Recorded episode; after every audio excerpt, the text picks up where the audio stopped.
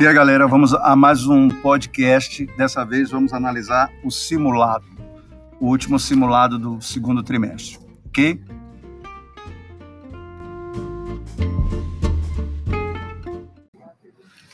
Pessoal, então vamos à primeira questão. Eu vou tomar como norma para esse podcast ler o enunciado e analisar cada um dos itens. Lembrando que no AVA, as questões de vocês elas são embaralhadas, tanto a numeração quanto as alternativas. Bom, então por isso que eu irei ler, ler todas as questões e analisar os itens. Então, a primeira questão que eu irei ler é a seguinte: no período correspondente à expansão marítima europeia, as relações entre colônias e metrópoles foram definidas pelo estabelecimento de um pacto colonial que expressava. Então, vamos às alternativas. A. Uma negociação caracterizada pela troca de favores entre metrópole e colônia. Por que, que esse item está errado? Essa negociação, primeiro, não existia negociação entre metrópole e colônia. O que havia era uma relação desigual, uma relação de poder, na qual a colônia, a existência da colônia, era justificada apenas para manutenir os lucros da metrópole. Então, quando fala na, na alternativa que há uma negociação, troca de favores, está tudo errado. Ok? Então, era uma relação de poder chamada pacto colonial. A letra B um tratado que estabelecia a paz entre colonizadores e colonos. Como vocês percebem, também está errada porque utiliza a palavra tratado, paz entre colonizadores e colonos. Não. Era uma relação desigual, tanto que os colonizadores impunham o que os colonos deveriam plantar, impunham submissão na forma de impostos também. Então, essa, esse item também está errado. Um acordo visando ao bem comum entre metrópole e colônia. Também percebam que é uma questão fácil, né? Os itens ali, eles meio que se coadunam nas, nos erros, então não há aí um acordo ao bem comum. O único bem comum era para a metrópole, a colônia era subjugada. E, por fim, o domínio político-econômico da metrópole sobre a colônia. Então, esse item é que é o correto, ok? Então, vamos à próxima questão. Em 2017, lembram-se os anos da Reforma Protestante. A publicação das teses de Martinho Lutero iniciou um confronto entre Roma e os monges e o monge agostiniano. Considere a reforma protestante e seus desdobramentos ocorridos na Europa e analise as afirmações seguintes. Aí tem a frase 1. A ética calvinista glorificava o trabalho e o lucro e classificava a riqueza como uma graça divina. Essa frase está correta. Lembrem que Calvino vai utilizar a predestinação como um dos dogmas da, dessa igreja, só que para reconhecer um predestinado, um eleito por Deus, era necessário saber aqueles que obtiveram sucesso pessoal via trabalho. Então, como vocês devem lembrar, é uma igreja que vai atender aos anseios da burguesia. Frase 2. Para reforçar o catolicismo na Inglaterra e com o apoio do Papa Clemente, Henrique VII fundou a Ordem Anglicana. Erradíssimo. Primeiro, a, o surgimento da igreja anglicana, ela deve-se a Henrique VIII, ela não visava reforçar catolicismo na Inglaterra, já que se tratava de uma ruptura. Quando a igreja anglicana é criada, ela é uma nova igreja, uma nova visão do cristianismo que está totalmente separada de Roma. Então, a frase 2 é errada. Frase 3. Em sua doutrina, Lutero manteve o celibato e a liturgia em latim. Totalmente errado. Ele abole o celibato. Lembra o que é celibato? Ou seja, proibição dos membros do clero ao casamento. O clero não poderia casar. Ele acaba com isso, até porque ele transfere o poder da nova igreja para os nobres. Como os nobres tinham que casar para ter herdeiros ao trono, então ele faz isso. E a liturgia em latim também está errado, porque ele, quando traduz a Bíblia para o alemão, toda a liturgia, todo o cerimonial será em alemão. Então, essa frase aí também está errada. E a frase 4. Excomungado pela Igreja Católica, Lutero recebeu a proteção da nobreza alemã. Correto, como eu disse anteriormente, seria essa nobreza que daria proteção a Lutero, e a partir dali ele traduz, traduziria a Bíblia para o alemão. Então, como frases corretas, nós temos A1 e A4. Eu não vou dizer qual é a letra, porque, como eu disse anteriormente, vai divergir de prova para prova, mas aí é por isso que eu tomei a iniciativa de ler, ok? Vamos para a próxima. Então, vamos à próxima questão. Então, é assim, o enunciado. A reforma protestante foi um amplo movimento de contestação à autoridade do clero e do poder material da Igreja de Roma. Esse movimento identificado criticava também a prática da simonia que era. Então, a, per a pergunta é: o que era a simonia? Então, letra A. A herança de uma prática medieval por parte do clero que valorizava a administração das terras em prejuízo das questões espirituais. Está errado. Na verdade, essa frase aí fala justamente do poder secular que a Igreja Católica possuía durante o medievo. Além de, das questões espirituais, ela, ela se preocupava também com as questões políticas e, pass, e passava justamente a exercer um poder político, que é chamado de poder secular. Então, tem nada a ver com simonia. O segundo item, a atitude mundana do alto clero que usava os recursos da igreja em benefício próprio. Então, quando fala essa atitude mundana do clero, também não nada tem a ver com simonia. O, a vida desregrada do clero, também chamada também de vida mundana, atitude mundana, é chamado de nicolaísmo. Então, também está errado.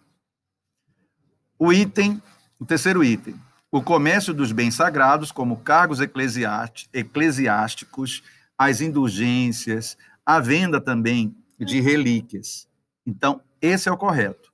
Então, simonia era justamente a mercantilização da fé, seja vendendo cargos eclesiásticos, vendendo é, relíquias sagradas e até o perdão dos pecados, ok? E D, a prática do alto clero em acompanhar os reis nas batalhas, em troca de bens, como terras e títulos. Nada a ver também. Não, está errado.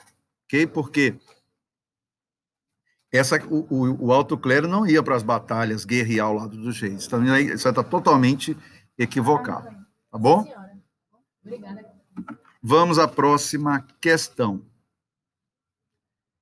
O mercantilismo é um conjunto de doutrinas e práticas econômicas que vigoraram na Europa no século XV ao XVIII. Sobre esse sistema econômico, é correto afirmar. Aí nós temos a primeira alternativa. A quantidade de metais nobres dentro do Estado deveria ser diminuída. Totalmente equivocado, porque era justamente o contrário. Os estados buscavam fazer o chamado metalismo, acumular metais preciosos dentro dos seus países. B. A balança comercial favorável não era importante para o Estado. Era. Também está errado, porque a balança comercial favorável que permitia esse acúmulo de metais preciosos dentro do Estado. Então, basta lembrar que a balança comercial favorável era a relação entre venda no caso exportações, e compra importações. Quanto mais o país vendia, exportava, mais ele trazia recursos para o Estado. A outra alternativa, a interferência do Estado na economia, não era aceita pelos reis. Também totalmente equivocada, porque nesse período histórico, os estados nacionais, dominados pelos reis que centralizavam o poder, interferiam na economia interferiam justamente visando fortalecer economicamente seus estados, para que eles, reis, por tabela, fortalecessem seu poder.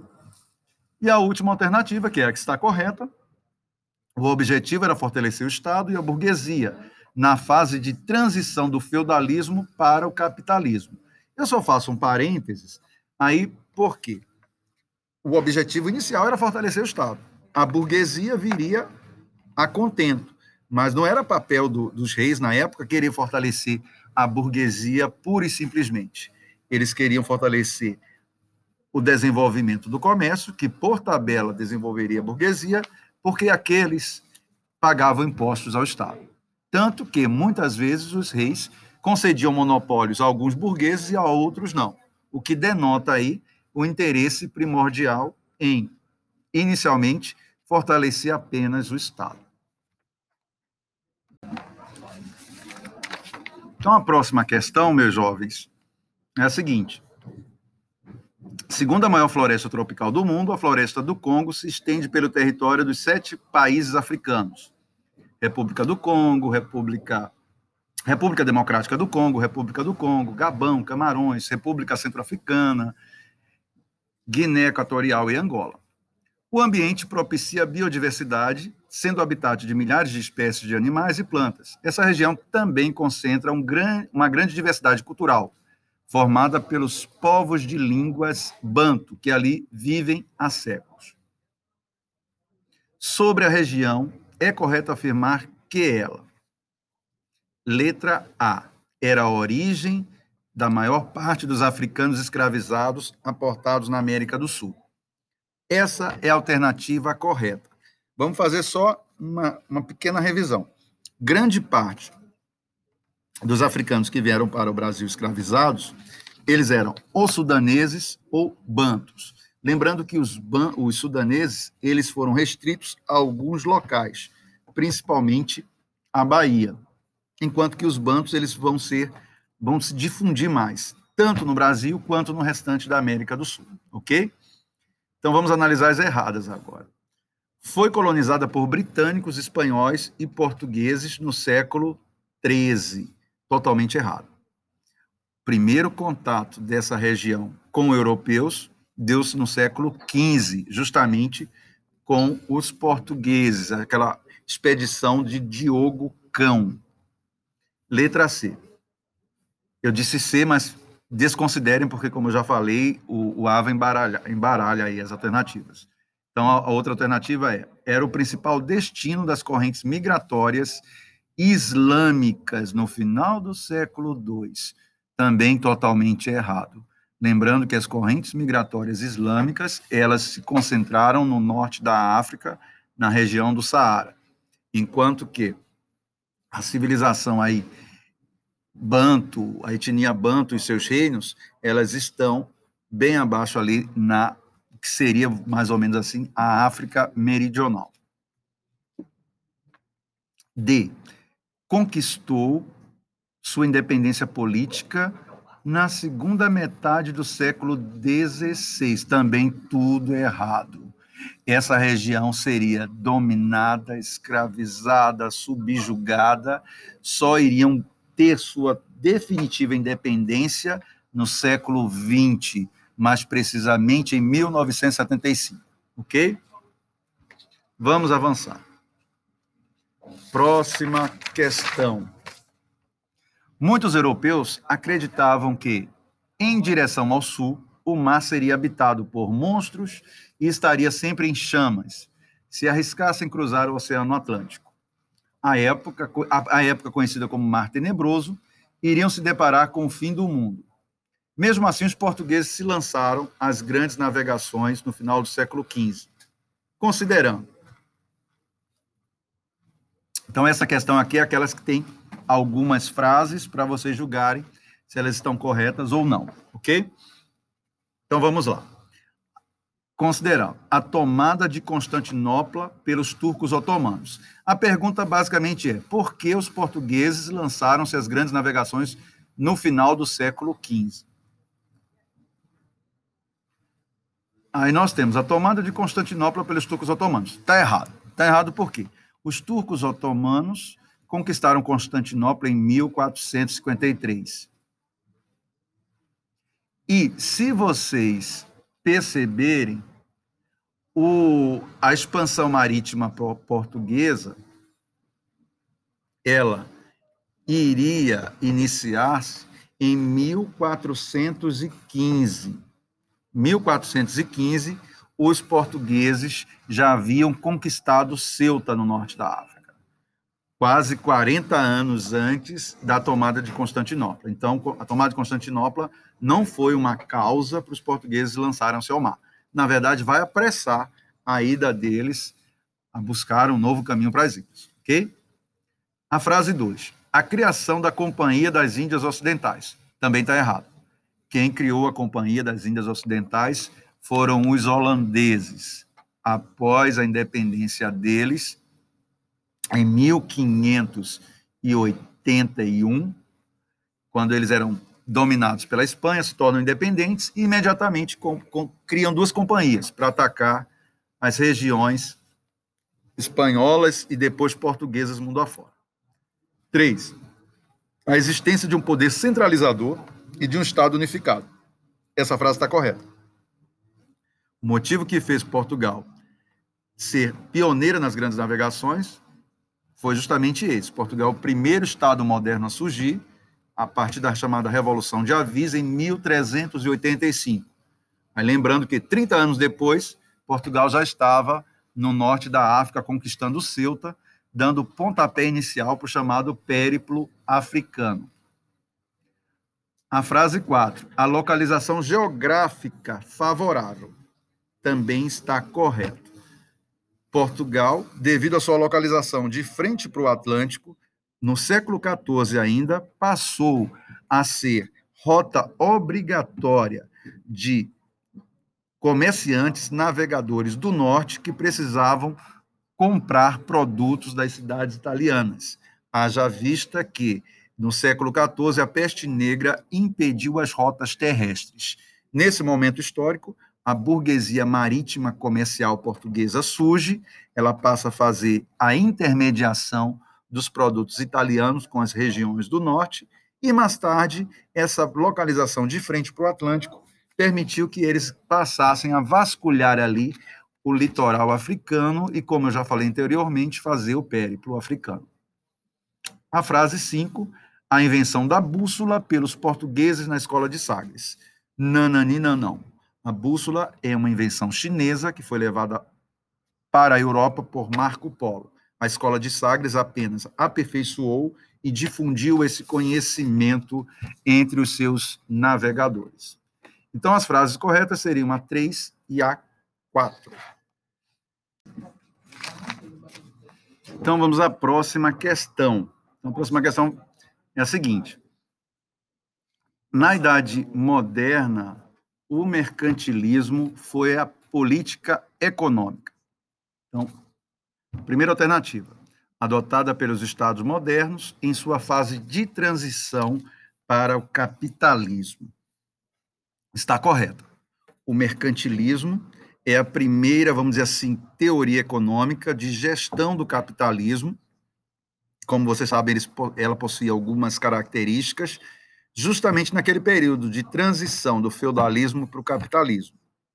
Então, o mercantilismo é a primeira forma de gerir o capitalismo, as práticas capitalistas, e que eram adotadas pelos Estados modernos. Tá bom?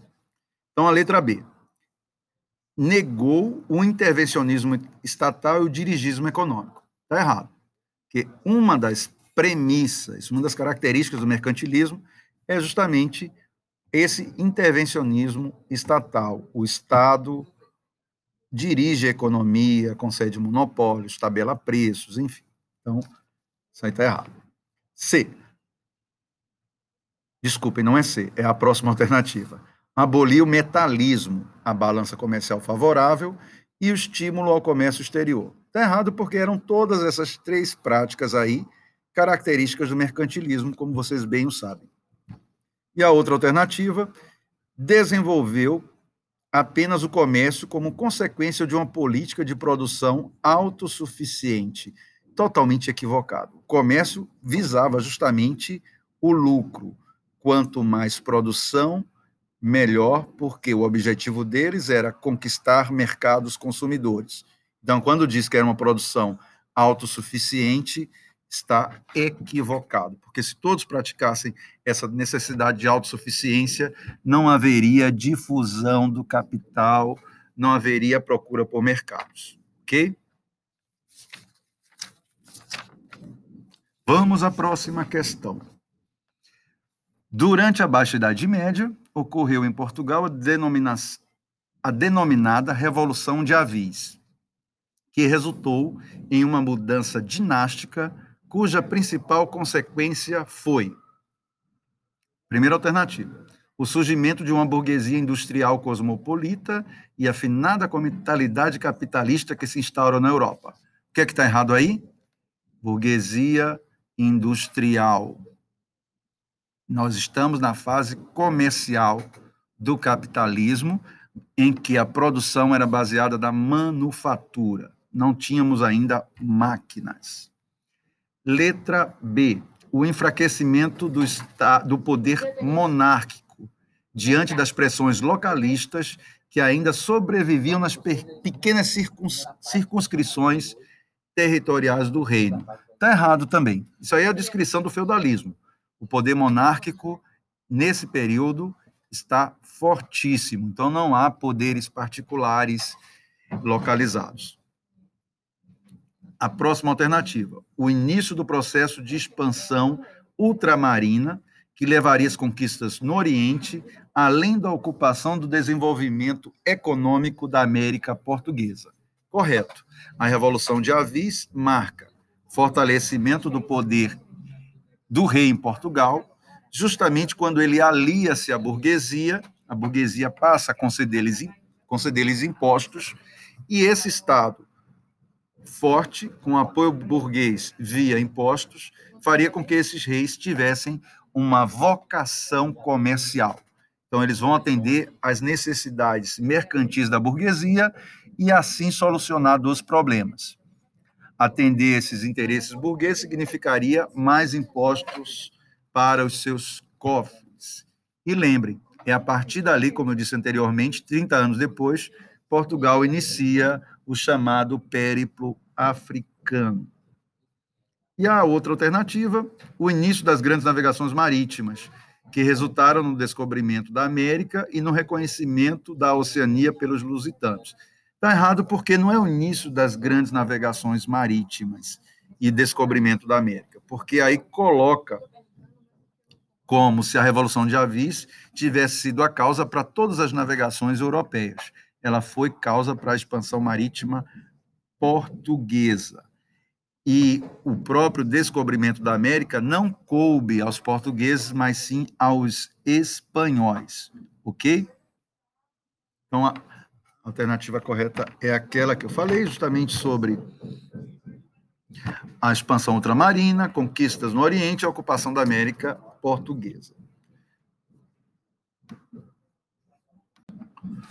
Próxima questão.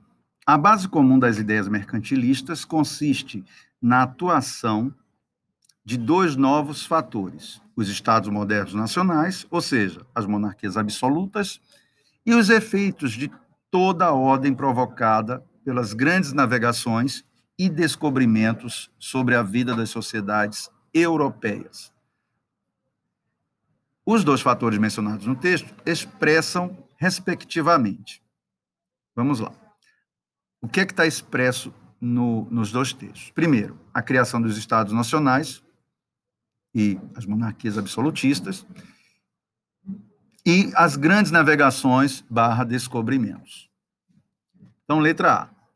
Na redução significativa do comércio interno europeu e na colonização da América e da África.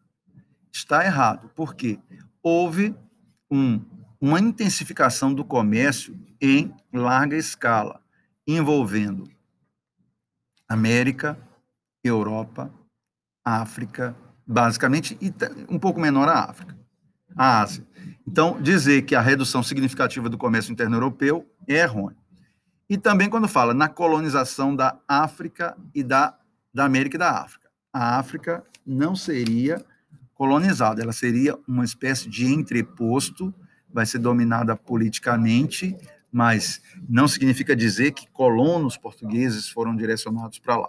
ela passa a existir como um grande entreposto no qual os produtos africanos, ouro, marfim e principalmente mão de obra eram retirados para abastecer tanto a Europa e principalmente a América, no caso da mão de obra escrava. A outra, o outro item, no desenvolvimento de teorias voltadas à defesa do livre comércio e na política de degredo dos encarcerados. Totalmente errado, porque não tem nada a ver com livre comércio. Como nós já falei, falamos, haverá com os descobrimentos e mais tarde a própria colonização, uma prática de monopólio comercial e não de livre comércio, ok?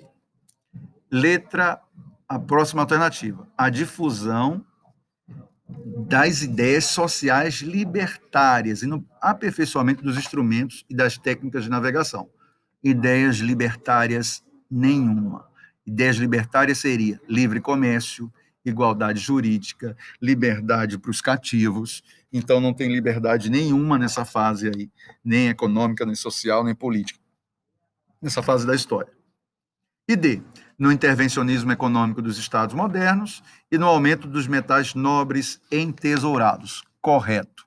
Basta lembrar, como eu já falei na questão anterior, o mercantilismo vai se caracterizar justamente por isso estados interferindo na economia de diversas formas para aumentar sua balança comercial e, por tabela, o entesouramento ali de metais preciosos. Então, vamos à última questão. Martinho Lutero publicou em suas teses su, desculpa, Martinho Lutero publicou suas teses contrárias a alguns rumos que a Igreja Católica vinha tomando ao longo da Idade Média.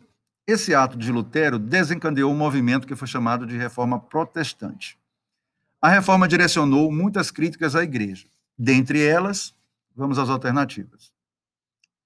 Ter sido o elemento fundador do iluminismo, que criticava as ideias mágicas contidas nos milagres econômicos. Totalmente equivocado, porque o iluminismo só surgiria dois séculos depois, e o iluminismo tem sua origem na Renascença.